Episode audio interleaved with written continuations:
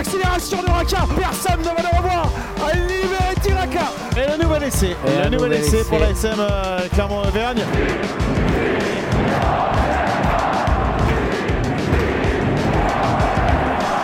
Salut et bienvenue dans l'épisode 30 de la saison 4 du podcast Ici Montferrand avec aujourd'hui Didier Cro, Jeff Nunez et Arnaud Clergue. Messieurs, bonjour. Bonjour à tous, bonjour à toutes. Bonjour à toutes et tous. Bonjour tout le monde. Alors, la question du jour, messieurs, dans la course au top 6, la SM Clermont bénéficie-t-elle d'un calendrier plutôt favorable? Alors, j'espère que les avis vont diverger. Le calendrier du top 14 a été remis à jour. Il reste désormais 6 journées à disputer avant le coup d'envoi des phases finales au mois de juin. Euh, la SM bénéficie-t-elle d'un calendrier plutôt favorable? Didier, à ton avis? Moi, je dirais plutôt oui. Plutôt oui. Euh, Jeff? Euh, je dirais plutôt non. Plutôt non, ça c'est parfait. Et Arnaud? Euh, bah, J'ai envie de dire plutôt oui et non. Non, non, je plutôt, plutôt oui. Plutôt oui. Enfin, Alors- ça dépend par à qui on se place. Oui, c'est. C'est ça. Alors, euh, on va jeter d'abord un, un coup d'œil sur le, le classement, hein, puisque le, le calendrier du top 14 a été remis euh, à jour après les deux matchs en retard qui ont été disputés ce week-end. Clermont est 8e avec 48 points. Au-dessus, il y a juste La Rochelle avec 50 points. Et en dessous, il y a le Stade français avec 45 points, sachant que Toulouse est désormais cinquième après sa victoire euh, face à Montpellier. C'était hier soir. Toulouse qui est désormais cinquième avec 53 points. Euh, le Racing est 6e avec 51 points. Alors je vais vous donner euh, ma théorie et après vous allez dire ce que, vous en pensez. Alors, j'ai donc, je, me dis donc de Montpellier à Toulouse, donc du premier au cinquième. Hmm. C'est fait, même si mathématiquement euh, les, écarts sont assez serrés. Déjà, ma théorie, elle euh, est différente. Ah, d'accord, parfait. ensuite, euh, reste donc entre le Racing et le Stade français, quatre équipes pour une place. J'estime que le Stade français par deux trop loin. Et puis on a vu les saisons précédentes que bon, ils, avaient ils avaient du mal. Donc j'élimine le Stade Français. Bon, j'y vais un petit peu volontairement. Hein. Et puis je trouve que La Rochelle n'a pas une dynamique excellente donc euh, pour moi la sixième place elle se jouera entre le Racing et le Clermont et Clermont, donc voilà un petit peu, à peu près ma, ma- ma théorie. Qu'en pensez-vous, messieurs Alors, ma, ma théorie, j'avais euh, j'avais un peu euh, basé les, les mêmes choses Ouais. que vous, Martial, mais ma théorie était que pour Montpellier et Bordeaux, c'était déjà fait. Donc, il restait, donc, premier et il restait euh, quatre places.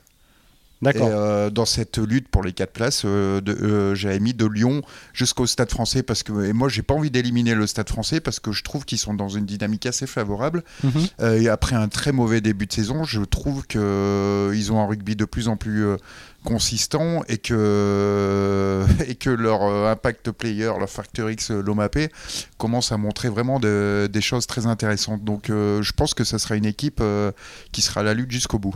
Ouais, Euh, mais tu vois, le, Stade français, je, je suis d'accord avec toi. En effet, ils reviennent très fort. Mais sur leurs six derniers matchs, ils ont quatre confrontations directes, dont une à domicile et trois à l'extérieur quand même. Ils vont aller au Racing, ils vont venir à Clermont et ils doivent aller à La Rochelle. Mm. Et le seul concurrent direct qu'ils reçoivent, c'est Bordeaux. Moi, je, je suis un peu comme Martial, je les mettrais de côté. Je les mettrais de côté aussi, le Stade français. Pour moi, ça part d'un tout petit peu trop loin. En tout cas, ce qui est sûr, c'est qu'à l'arrivée, il y aura au moins deux gros qui vont passer à la trappe. Euh, Didier, rapidement, avant qu'on se penche vraiment sur le calendrier de Pour, l'ASM. pour affiner et pour euh, rebondir sur la théorie des, euh, des confrontations directes, moi je pense que les clubs qui sont derrière et qui ont beaucoup de confrontations directes, pour eux c'est une chance. Alors c'est une, Mhm. chance, c'est une chance à double tranchant évidemment, parce que, euh, parce que comme on dit vulgairement, c'est des matchs à 8 points, ça veut rien dire, mais Oui, oui, oui. Euh, mais ça, ça, ça leur permet de. euh, c'est des matchs qui leur, per- qui leur permettent de reprendre des points sur, euh, sur des concurrents directs. Et ça, ça dans- lors d'un sprint final, c'est très, très, ça peut être décisif et déterminant. Après, bon, euh, les défaites dans ces matchs euh, à confrontation directe, c'est à double tranchant. hein. Une défaite euh, peut Oui. au contraire euh, permettre à l'élastique de se casser dé- définitivement et, et- et de les mettre hors course. Sachant qu'il y a beaucoup d'impondérables. Alors, messieurs, on va se pencher euh, su- sur le, le- le calendrier de, de l'ASM. Donc, il y a un déplacement à Toulon qui arrive là, euh, ce sera samedi, si je ne dis pas de bêtises, Mhm. samedi après-midi. Euh, ensuite, il y a la réception de Brive. Il y a un voyage à Castres. Il y a la réception du Stade français, on en parlait tout à l'heure. Un déplacement à Biarritz. Et un, la réception pour terminer de Montpellier qui est actuellement donc euh, leader même si Montpellier a perdu hier face à Toulouse. Alors là aussi j'ai fait une projection sur ce calendrier je, je vois je donne 17 points à l'ASM. Alors comment vous les donner Je- Ça m'intéresse. Alors euh, euh, à Toulon 0. Mm. Voilà, Brive Bon, j'en mets 5, j'ai hésité. Donc Il avec le bonus, il faudrait. À Castres, j'en mets 0. Le Stade français, j'en donne 4. Biarritz, victoire, 4. Et Montpellier, 4, ce qui ferait 17 si je dis pas de bêtises. Mm. Alors, bien évidemment, tout ça c'est de la science-fiction. C'est assez, euh, c'est assez crédible, je C'est trouve. assez réaliste. mais Ouais. je- moi, je pense que euh, c'est l'objectif minimal. Et que Ouais. euh, pour euh, espérer euh, rentrer dans les 6, je ne je vois pas comment l'ASM pourra se dispenser euh, d'une deuxième victoire à l'extérieur.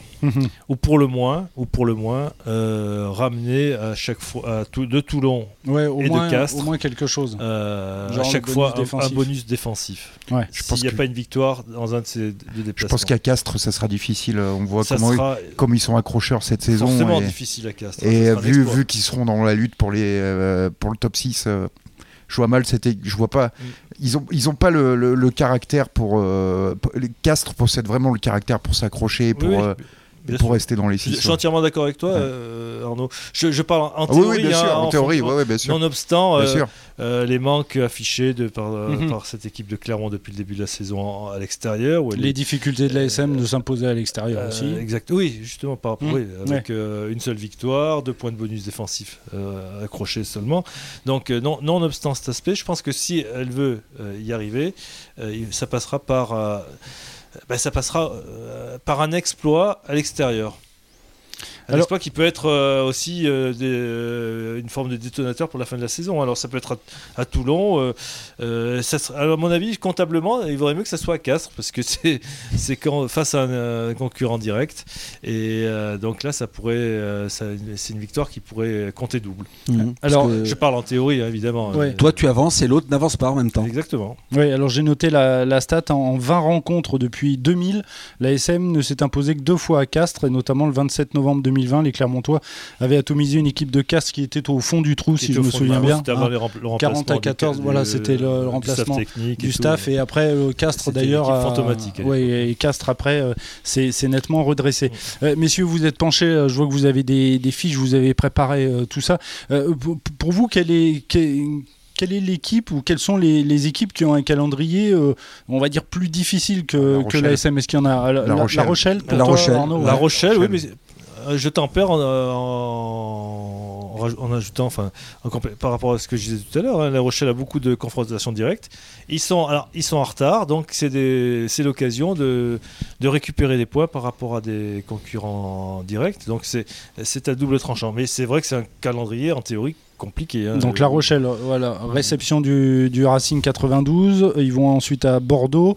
euh, ils reçoivent Perpignan. Ils vont à Toulouse. euh, ils reçoivent le Stade Français et ils vont à Lyon. Ça fait cinq confrontations directes, dont trois à l'extérieur. C'est en effet, ça peut être, euh, ça- comme dit Didier, c'est à double tranchant. hein, parce que ça peut être en effet, euh, je progresse et j'évite à mon adversaire lui d'avancer, ou alors je, je perds définitivement le contact et je suis sous la menace du 7e, euh, du 8e ou du 9e.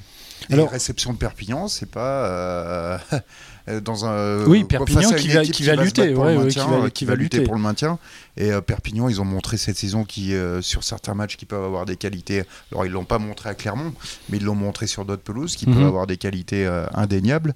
Et ça va, dans un contexte euh, de, de peur aux trousses, euh, ça va pas être un match euh, facile pour La Rochelle. Alors tout à l'heure, on parlait de, de l'équipe du, du- du Stade français. Moi, je, tu t'es estimé, Arnaud, que je les enterrais un peu vite. Tu as peut-être euh, raison. Euh, le, le- le calendrier du Stade français, vous le qualifieriez euh, comment par rapport à Ouais. celui de, de, de l'ASM Jeff, Ah Jeff ben, en a parlé tout Ouais, à l'heure. pour moi, il est plus compliqué. hein. Ouais. Il est... Alors, c'est toutes, toutes les équipes dont on parle, euh, sur les six derniers matchs, elles ont trois déplacements et trois réceptions. À ce niveau-là, elles partent toutes sur un même pied d'égalité. Mais bon, après La Rochelle, avec ses cinq confrontations directes, dont trois à l'extérieur, eh ben, le Stade français, c'est quatre confrontations directes, dont trois à l'extérieur.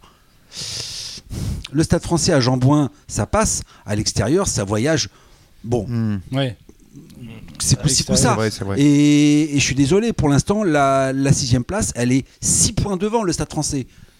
Donc elle est à plus d'une victoire bonifiée. C'est pour ça que moi je les élimine des- directement de la course, le Stade français. Euh, euh, pour moi, c'est le calendrier le plus, le plus compliqué de tous avec La Rochelle.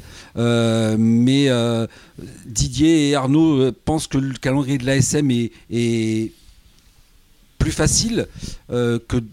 Pas forcément facile, Ouais, favorable, c'est différent. Plus, plus, plus éléments. favorable peut-être, mais euh, je, je, je suis totalement d'accord avec Didier. Il faudra aller chercher le carton plein à la maison, il faudra aller gagner à Biarritz, bien sûr, et faire quelque chose chez, chez l'un des, des, des deux gros. euh, Donc toi Euh, aussi, tu estimes que les 17 points dont je parlais, euh, ça suffira ça- pas. ça- ça- Didier a fait un papier il y a quelques, il y a quelques temps sur les dix dernières saisons. Oui, c'était, hein, 60, C'était à 70,9, 71, 72 points. 67 points, je crois. Euh, je- les, les deux dernières saisons, c'était à 72. Mais je Voilà. mettrai un petit bémol, le, le championnat est beaucoup plus resserré cette saison. Oui, il y a des points qui vont. Pour en revenir à- au calendrier du Stade français, ça peut on peut en en faire une généralisation. C'est que euh, ça- il- Stade français fait euh, partie des équipes qui euh, vont recevoir lors du dernier match. Et en l'occurrence, eux, ils reçoivent Brive. Ouais. Ça peut être, euh, ça peut être euh, décisif euh, si euh, s'ils sont devant, quoi. Du coup, Oui. Euh, s'ils ont des points d'avance. Mais Brief qui euh, peut aussi lutter pour éviter le, le maintien. Bien sûr, bien sûr. Mais là, on parle, on oui, parle oui, en non, théorie. sûr, c'est de la Euh, science-fiction. nonobstant On est euh, d'accord. les situations que vivront les clubs euh, euh, le 4 juin. Quoi. Alors messieurs, on a parlé de La Rochelle, on a parlé du Stade français avec donc, si je vous entends, euh, des calendriers euh, assez compliqués, euh, voire plus compliqués que celui de Clermont, même si celui de Clermont, on est d'accord Jeff, euh, le calendrier n'est pas facile. Euh, en même temps, euh, qu'est-ce qui est facile dans ce championnat qui est, qui est assez Qui serré, qui comme tu le ouais, disais il y a pas- tous les, Euh, chaque Arnaud. match est difficile. Euh, Peut-être donc ce que j'estimais, enfin moi je trouvais que la, sixième place allait se jouer entre le, Racing et, Clermont. Bon, je vous le dis tout de suite, je suis nul au, pronostic, donc euh, on, verra bien dans, six journées. Euh, un, mot du calendrier du, Racing. Euh, alors là, le Racing qui est donc à, à 51 points, donc ça veut dire que le Racing ne possède qu'un point d'avance sur La Rochelle et, et trois sur, sur Clermont. Le Racing qui doit donc aller à La Rochelle, qui accueille le Stade français, euh, qui reçoit Biarritz, qui va à Pau, qui va à Montpellier et qui reçoit euh, Toulon. Je trouve que c'est un calendrier euh, qui est relativement favorable. Ils, reçoivent Toulon la dernière journée, qui aura probablement pas grand-chose à jouer. Pau, Pau, le maintien, je pense, est assuré. Biarritz, bon. Euh, non, ils ont un calendrier favorable, je trouve, par rapport à l'ASM. Didier, avec un match toujours particulier. Excuse-moi Didier. Oui, oui, C'est le, C'est- le derby c'est- contre c'est le le Stade derby. français. C'est le derby contre Tout le. Voilà. C'est Les déplacements à Pau sont, rarement des problèmes de santé. Euh, le déplacement, euh, ils ont deux déplacements d'affilée à Pau et à Montpellier qui peuvent être casse-gueule, hein, parce que à Montpellier, Montpellier, euh, Ah, on parle en théorie, pourrait assurer sa place parmi les deux ce jour-là. Euh, et puis il y a un autre aspect aussi euh, dans, dans- dans cette équation là à, multiples inconnus, c'est que euh, vont venir se greffer euh, sur cette fin de saison les dates de Coupe d'Europe. Et les clubs euh, qui seront encore en lice. euh, Et la SM est concernée. et la bien sûr. SM est Mm. concernée du Ouais. moins pour les huitièmes. Oui. Euh, mais les clubs qui poursuivront Mm. leur aventure euh, auront forcément C'est vrai qu'il y a- les, ouais. deux, les, les deux compétitions à gérer. Et euh, ça peut être un facteur aussi qui, qui, qui rentre en ligne de compte. Il y a aussi ce Dans les avant et dans les après-matchs. Euh, messieurs, euh, on va terminer ce, ce- ce tour d'horizon. Je vais, je vais vous demander de vous, de vous mouiller un petit peu. Est-ce que voilà, vous pensez que la, l'ASM, euh, au vu de voilà de, l'examen de, de ce calendrier, euh, sachant qu'il y aura d'autres paramètres, tu en as parlé Didier avec la, la Coupe d'Europe, vous estimez que le, que le quoi, la, la SM peut, peut intégrer le top 6 Moi, ça me paraît euh, parce que même si ce que je disais tout à l'heure, ça se jouera entre le Racing et Clermont. Bon, je pense que je vois plus le Racing que Clermont, mais bon. Si, euh, si euh, l'ASM gagne à Toulon ce week-end, oui. D'accord. Jeff?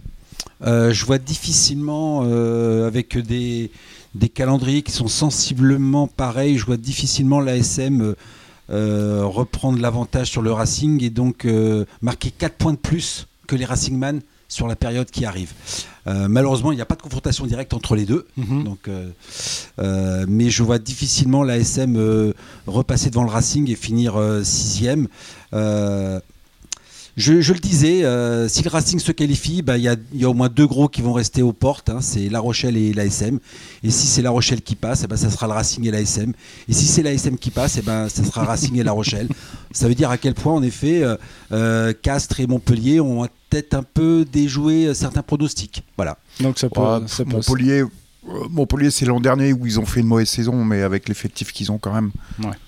C'est Euh, pas surprenant de les retrouver dans les 6. Didier, Ah, euh, aussi haut. un, un petit re- un petit regard par rapport Ouais, à si, ça si on juge sur les performances euh, euh, accomplies par la par la SM depuis le début de la saison, je dirais non, puisque Mhm. euh, c'est trop difficile. euh, C'est une équipe qui est trop déficitaire à l'extérieur, donc il faudrait un- une, av- une inversion. Sensible de, de, de cette tendance euh, sur, les, sur, sur cette fin de championnat. Euh, donc à partir de là, je je, je vois pas comment euh, vois pas comment ils pourront se qualifier en étant sur cette sur, sur cette base là. Après bon, il peut y avoir tout- toutes les équipes ont connu des trous d'air. Toutes les beaucoup d'équipes aussi ont connu des, des périodes fastes. Qui dit que l'ASM va pas rentrer dans une période faste Mhm. euh, dans, dans ces prochaines semaines. On Toulon, tout dira, on dira beaucoup. Ouais, bon, euh, juste cette euh, stat, hein, la SM reste sur 5 défaites consécutives à, Mayol la dernière fois. Dernière victoire, c'était en avril 2016, 19 à 18. Messieurs, merci beaucoup euh, pour ce focus sur le calendrier de la SM. On va passer au top et au flop avant le quiz. On va commencer avec les tops. Didier, ton top, s'il te plaît. Ben, mon top, je l'adresserai à l'ailier gallois, là, qui a, à la fin du match, qui avait été comment dire, élu meilleur joueur du match euh, entre le Pays de Galles Mm. et, Et l'Italie. Il avait été élu juste avant euh, l'essai de euh, l'arrière italien Campozzo.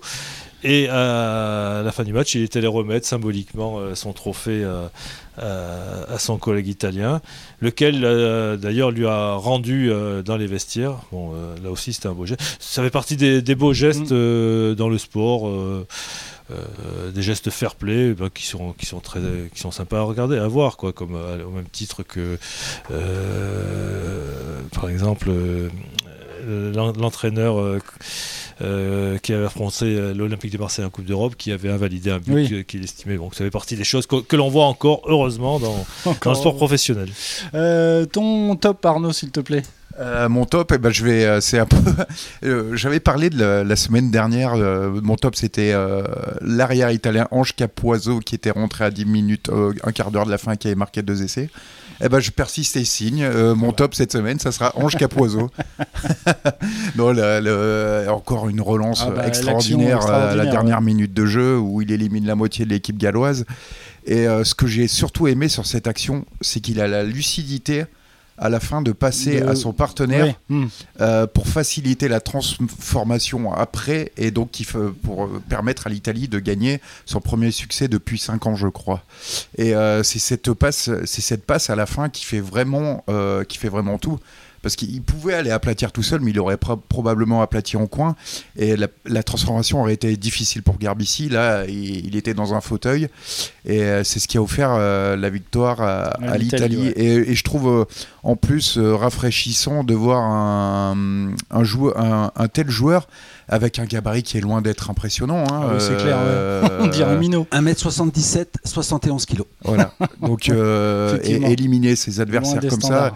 Et, être décisif, je trouve que c'est euh, rafraîchissant pour le rugby. Et, Et quand- et il nous prouve que le rugby, c'est aussi un sport d'évitement et avant tout un sport d'évitement. un joueur qu'on aura le plaisir de voir l'année prochaine dans le top Top 14, 14, oui. Tout à fait. Ah, du, côté, de Toulouse, Du côté de Toulouse. Ouais, mais bon, le problème c'est qu'il sera pendant le tournoi sélectionné et donc euh, Toulouse jouera avec son troisième ou quatrième arrière pendant le tournoi parce que il manquera Capozzo, il manquera Ramos, il manquera Jaminet. euh, ils vont jouer avec l'arrière des, des, des Crabos. Bon, Jeff, ton top. Mon top, euh, mon top. Alors, il arrive avec avec euh, quelques jours de retard, mais je l'adresse à la sélection espagnole. Et oui, et oui, et oui, qui s'est Qui jouera la qualifiée, Coupe du Monde. qui s'est Euh, qualifié pour la Coupe du Monde 2023 en France. Ça n'a pas été facile hein, contre le Ça n'a pas Portugal. été facile. Ça a été euh, il y a 4 ans. Rappelez-vous, il y avait eu une histoire avec euh, le match contre la Belgique. Ça s'était très Ah très oui, mal fini. C'était un c'était un cafarnaum pas possible. Euh, ren- Rendez-vous compte que dans l'édition du journal Marca qui est un quotidien sportif madrilène de, de lundi dernier, alors pas aujourd'hui mais lundi dernier, le rugby était à la une. Le rugby avec la qualification des Leones était à la une, alors que c'est un journal à 90% consacré à l'actualité du football. football, voire et dans le 95%, football, on parle essentiellement du Real Madrid et de l'Atlético. C'est dire. C'est dire. Donc voilà, mon, mon top, euh, l'équipe de rugby espagnole avec un, un joueur qu'on connaît, euh, qu'on connaît un peu en Auvergne, euh, euh, Minguillon, qui est international espagnol et qui joue en Auvergne. Voilà. Euh, on passe au flop. Vous irez euh, les supporter euh, Euh, Au Japon Por supuesto. euh, les flops, Didier. Non, plaît. flop ira sur le drame qui s'est produit samedi matin là, dans, une rue, de- dans, dans Mm. une rue festive de Paris avec la mort euh, tragique de, de l'Argentin Federico Martin à. Euh, bon, on ne connaît pas encore tous les tenants et les aboutissants Non. de l'histoire. On ne sait pas ce qui s'est passé exactement, donc on ne fera pas de commentaires. On n'ira pas faire des dire qui a raison, qui a tort. Mais bref, c'est pas pas la question. Mais enfin, la sortie, ça fait un, ancien grand joueur qui meurt de manière tragique et c'est toujours euh, c'est toujours triste forcément. C'est plus que triste. C'est navrant, pathétique et, et désolant. Euh, Jeff, ton flop, s'il te plaît? Euh, mon flop, il s'adresse à un ancien joueur de rugby euh, passé par la France, euh, Nevers, l'ASM euh, et ailleurs, international All Black, je crois, avec une dizaine de sélections. C'est Zach Guilford qui a été condamné à 9 mois de, de prison. Alors bon, c'est une peine aménagée, hein, naturellement. hein. Tout ça pour des histoires de fraude. Il a notamment dérobé euh, 26 000 euros, à- dont une partie à son, son grand-père. Alors le, le- le garçon, en tant que joueur, avait eu une fin de parcours particulièrement euh, navrante. Hein, euh, ces problèmes d'alcool, de dopage, de dépendance et d'addiction à divers produits. hein. Euh, à ça, on y a ajouté des agressions, des bagarres. Maintenant, eh ben, on est dans le vol, euh, l'abus de faiblesse. euh, voilà. euh, pff, que dire de plus euh, que ce garçon euh, n'a pas fait Voilà, tout simplement. Donc, euh, carton rouge, Zach Guilford. Euh, ton top, Arnaud, ce le sera le, dernier. le flop. Euh, ton flop, oui, pardon. Euh, le Paris Saint-Germain. Ah non, je me suis trompé de podcast, pardon. non, non. Euh, mon flop, c'est Eddie Jones, euh, le sélectionneur de l'Angleterre, parce que je trouve qu'il est, euh, il est devenu un peu la caricature de lui-même en annonçant. Il est sur la sellette, là, Ouais, ouais, il est sur la sellette.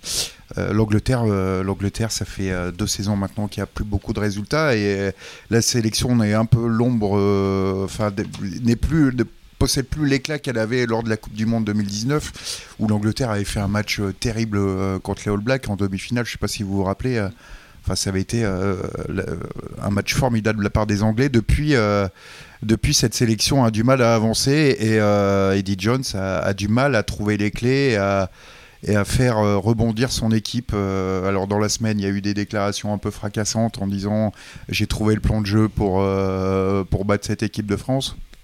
J'ai pas trouvé une Angleterre euh, très séduisante samedi soir. Euh, ils se sont fait euh, largement dominer dans les rucks. Alors, ça, ils avaient un plan de jeu bien établi en, en allumant des grandes chandelles Ouais, toute la soirée. pied, ouais. Ça s'est pas avéré payant. Donc euh, voilà, euh, un sélectionneur en peut-être en panne d'idées et il serait peut-être temps de tourner la page. Voilà pour les tops et les flops, messieurs. On va terminer, il est grand temps avec le quiz. Alors, pour commencer, messieurs, je vais vous citer à chaque fois deux clubs de rugby. Euh, des clubs de rugby de Pro D2 d'ailleurs. Euh, à vous de me dire quel est le club le plus ancien des deux.